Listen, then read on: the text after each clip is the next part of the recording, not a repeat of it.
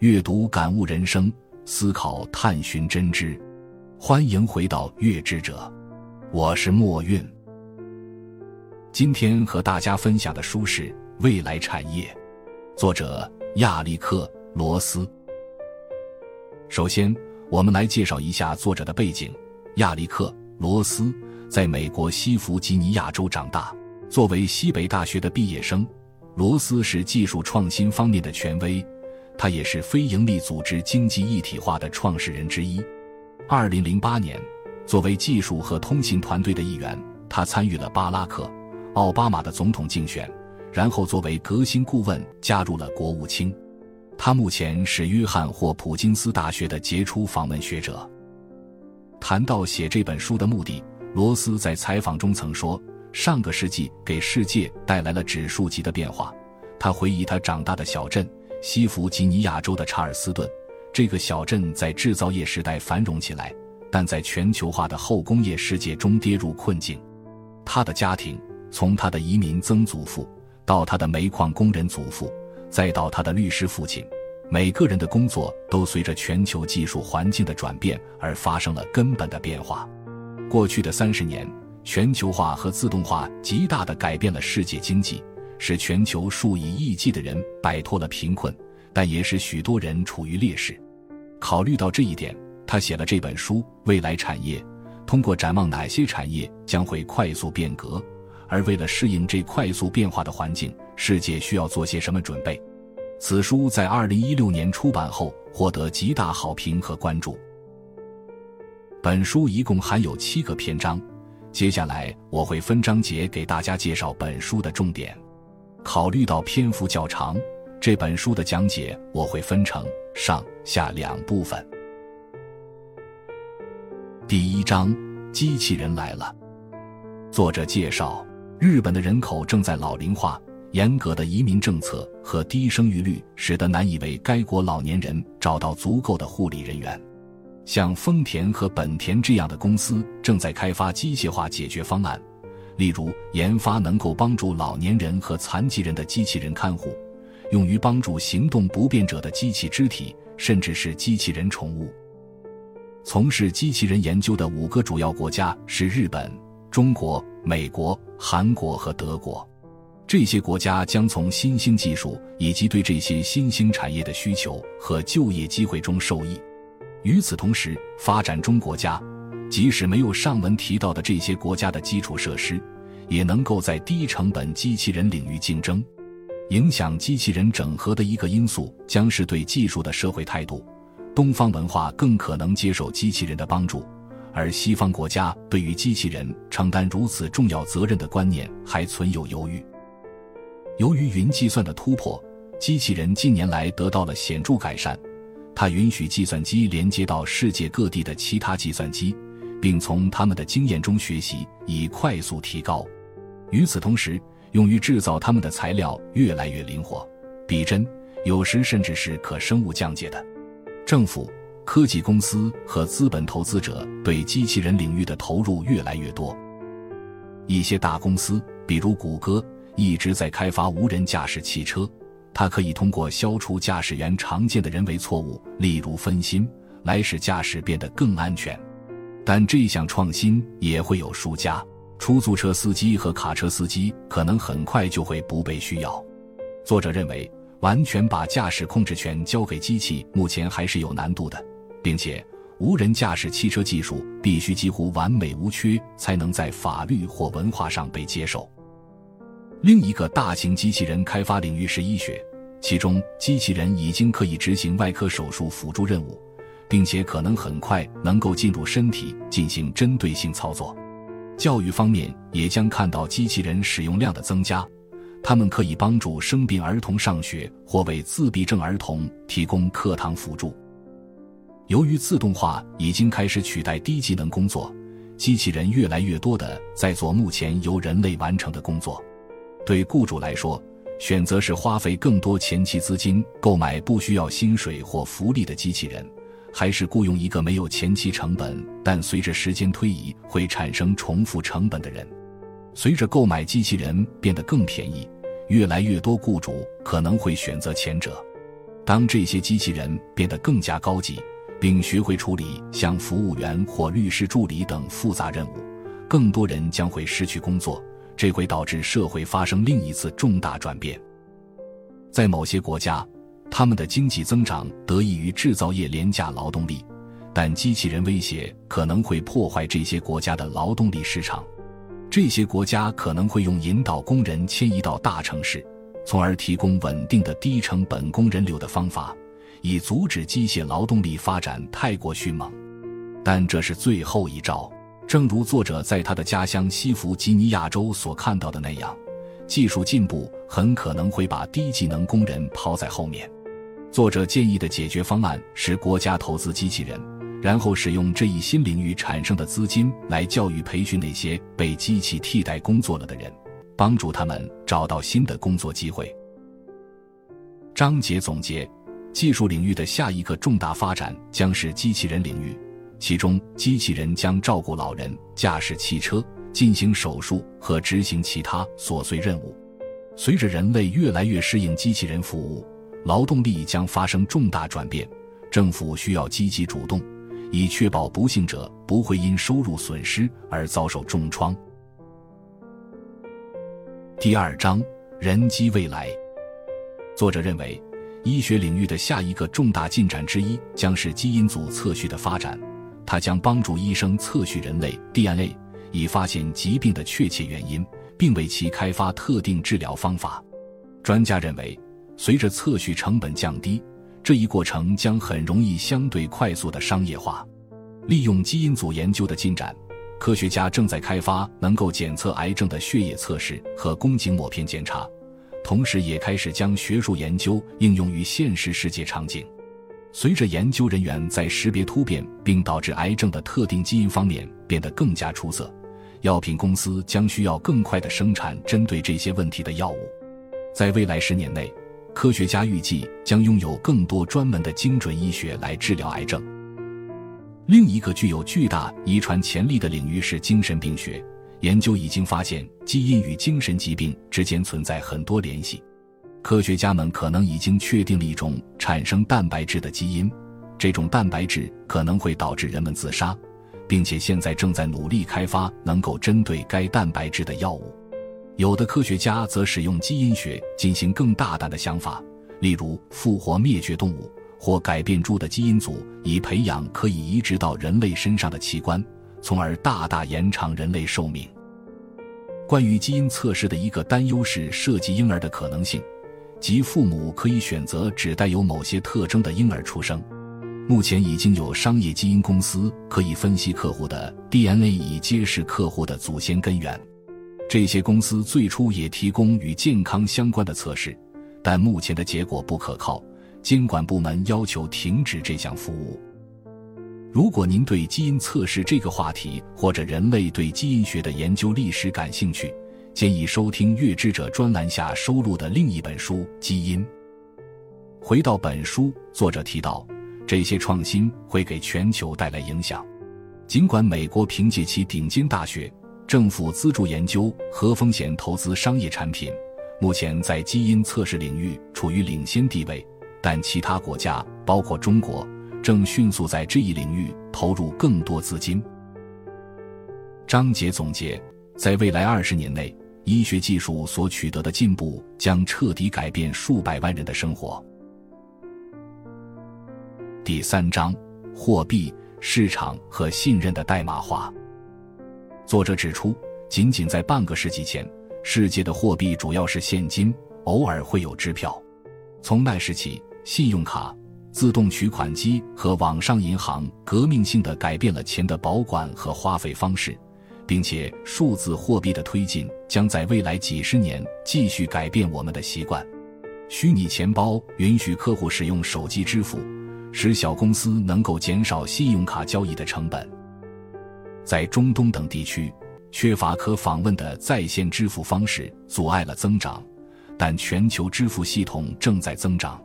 即使在刚果战乱地区，难民也使用手机与流离失所的家人保持联系，并访问移动银行账户。非洲的手机使用量在过去十五年里急剧增长，移动银行改变了许多国家的经济。但这些技术创新需要与政府改革相匹配，才能取得真正进展。代码化货币的最大障碍之一是信任，这是对货币价值和交易参与者的信任。其中一个关键因素是在线交易的双向评级系统，它允许系统自发的监控自己，这激发了共享经济。几乎任何资产都可以在点对点市场中定价并出售，由算法评级指导，以建立信任。这些新技术允许小型供应商直接与客户联系，分散市场。但这些交易主要是在几个位于技术重型地区的平台上进行的，将这部分市场集中到少数几个利基市场中。美国硅谷或中国的科技公司越来越多地主导着世界各城市的媒体。运输和旅游住宿领域，但所有产生的钱不再流向层级顶端。开优步或使用爱彼迎出租备用房间的人，通常是低收入或中等收入人群，他们使用这笔钱来满足基本需求。作者认为，共享经济将继续增长并变得更加专业化，但对于许多必须放弃稳定性和福利来参与这种自由职业生活方式的人来说，这将是一个缺点。这将需要政府花费更多资金来支持社会安全网。作者还介绍，加密货币是一项旨在彻底改变货币的重大尝试，其中最著名的是比特币。比特币是一种跨国货币，试图使用算法和加密来赋予这种数字货币价值。通过公开所有比特币交易链，并将交易历史附加到每个比特币上。它使欺诈几乎不可能实现。该系统使用一种复杂方法来确保包含所有比特币交易的分类账准确、不断更新且不受一个中央机构控制。从长远来看，这可能为生活在没有现代银行或者不可靠政府国家的人们提供可靠的金融服务。它还可以实现更有效的全球销售。使用微支付以及避免可能阻碍商业活动的欺诈保护措施。虽然比特币分类账核心从未被黑客攻击过，但许多相关系统已经被攻击，这导致人们的比特币被盗。然而，投资者正在逐渐认识到比特币的潜力，而政府和其他人则认为其在保持安全交易记录方面的创新可能是银行、法律和会计未来的发展方向。章节总结：随着虚拟钱包和数字货币破坏全球传统金融体系，我们在世界各地使用货币的方式将发生巨大变化。我是月之者墨韵，今天给大家讲解的是未来产业的上半部分。原创不易，需要您的点赞、支持、订阅。请稍作休息，我们会继续讲解本书。更多优质获奖书籍。请关注同名公主号“月之者”，阅读感悟人生，思考探寻真知。欢迎回到“月之者”，我是墨韵。今天我会继续为大家解读未来产业的第二部分，第四章：代码的武器化。作者介绍，在二零一二年。一个伊朗支持的黑客组织攻击了沙特阿拉伯石油公司的计算机，影响了全球三万台计算机，几乎导致沙特阿拉伯的石油生产停止，这对全球产生巨大影响。结果，世界各地的企业都意识到需要加强网络安全。目前主要有三种主要类型的网络攻击：第一种攻击机密性，通常涉及入侵系统。以窃取个人信息和信用卡号码，然后出售。第二种攻击可用性，通过向网络发送大量请求，使网站无法运行并无法访问。这些通常用于政治动机。最后一种攻击网络的完整性，试图更改代码和损坏系统，就像沙特阿拉伯石油公司遭受的攻击一样。各国对网络防御采取了不同的方法。在美国。英国和以色列主要关注保护国内和盟友基础设施，像伊朗和朝鲜这样的国家更可能使用网络攻击来明确目标、破坏市场。技术的下一个浪潮之一将是物联网的增长，汽车、可穿戴技术、家庭设备和制造业将更多的连接到网络上。缺点是，这些设备可能容易受到网络攻击，并带来戏剧性的现实世界结果：起搏器故障或汽车相撞。更有可能的是，黑客针对家用设备，如云连接的烤面包机，利用数千台连接在一起的设备的原始计算能力来达到邪恶目的。随着我们对技术的依赖程度增加，网络攻击造成的后果也在增强。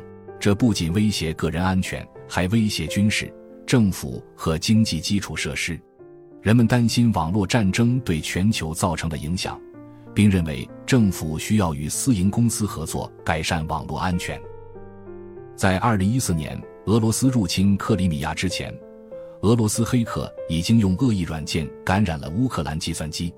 随着两国紧张局势加剧，使用这种恶意软件的网络活动量增加。俄罗斯黑客还试图干扰乌克兰选举结果，并迫使爱沙尼亚和格鲁吉亚政府离线。走向网络战争会给世界带来新挑战。与常规武器和核武器不同，几乎任何人都可以快速、廉价的创建网络武器。国家行为者和非国家行为者之间的界限模糊不清，公司攻击国家，反之亦然。作者建议。网络安全必须越来越成为外交政策和国防工作的核心。所有这些问题意味着，在未来几十年内，随着各部门寻求解决方案，网络安全可能会成为最大的行业之一。人们担心，这可能导致一种新型的军事工业复合体。科技公司通过制造恐惧和混乱来鼓励更多的网络安全支出。作者认为，由于数字世界能够更快的发展。从真正的创新中获得的收益将比推销昂贵产品更多。最大的优先事项将是培训网络安全专家，并推动政府介入，以保护人们免受日常生活中网络攻击的侵害。章节总结：未来战争很可能在线上进行，各国和公司出于各种原因使用网络武器。防御这些攻击意味着，在未来十年内，网络安全必须成为主要行业。第五章：数据信息时代的原材料。作者提出，人们与数字技术的每一次互动都被记录下来，创建了关于他个人的数据点，可以进行分析和销售。这导致了大数据时代的到来。其中所有这些数据点都可以进行分析，并应用于决策和数据可视化。突破性进展在于能够廉价的存储大量信息，以及快速分析这些信息，并及时对其做出反应的处理能力。在不久的将来，大数据将有我们几乎未曾想到过的用途。作者认为，语言翻译的未来是一种能够实时翻译对话的技术。这可以扩展到适应同时使用多种语言。这种技术将使非英语使用者更容易在世界舞台上竞争。大数据还承诺提供一种新方法来解决世界饥饿问题。数据点可以输入农田机械，以开发精密农业，确保对农田上每一英寸土壤采取确切正确的行动。技术将成为农业经营的更大部分。可能导致一波以农业为重点的初创公司涌现，世界各地的小型农民更容易投资这些技术，并且农场更容易使用精确数量的化学品，以避免污染水和空气。另一个大数据浪潮将出现在零售银行领域，也就是所谓的金融科技。尽管华尔街已经拥抱了大数据和基于算法的交易系统。但零售银行通常仍然基于二十世纪技术，使其难以将数据组合成可用形式。尽管目前政府法规阻碍科技界更全面进入金融行业，金融科技初创公司正在朝着银行数据更透明化方向发展。关于大数据最大的问题之一涉及隐私，特别是关于儿童收集的数据，这包括年轻人可能在线发布过的帖子。或从学校获取的与教育无关的数据，但即使对于成年人，由他人获取并结合自由上传到互联网上的信息所产生的数据，也会引发大数据尚未解决的隐私问题。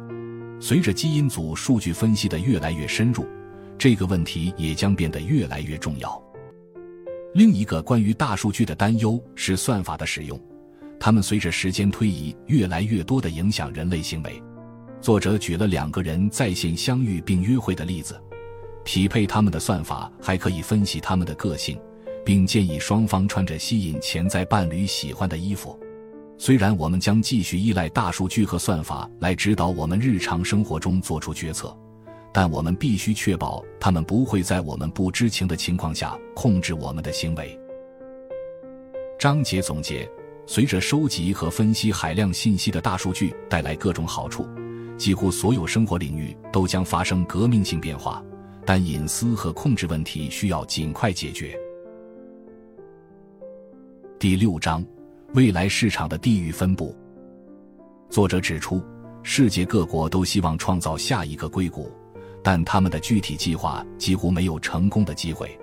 与其试图复制加州科技繁荣的成就，其他地区应该专注于领域专长及对该地区特定内容的深入了解。然而，技术创新仍然主要发生在硅谷。这意味着，使用软件和大数据的各种领域的公司通常都位于加州或与加州密切相关。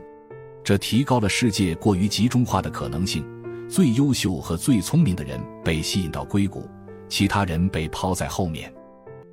城市一直是创新的枢纽，人、思想和金钱可以在其中高效流动，并形成微型经济体。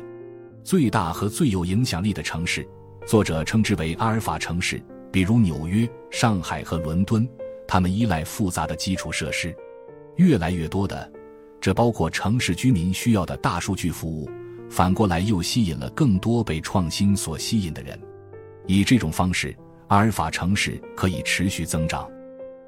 政府部门的选择会对进步和创新产生巨大影响。苏联解体后，爱沙尼亚实施了激进改革，该国现在蓬勃发展。而白俄罗斯没有拥抱互联网，仍然停滞不前。同样的例子也在乌克兰看到，那里不稳定的局势让创新者和企业家担忧，很难发展出一个商业和科技友好的环境。世界各地一个重大问题是缺乏妇女参与全球经济。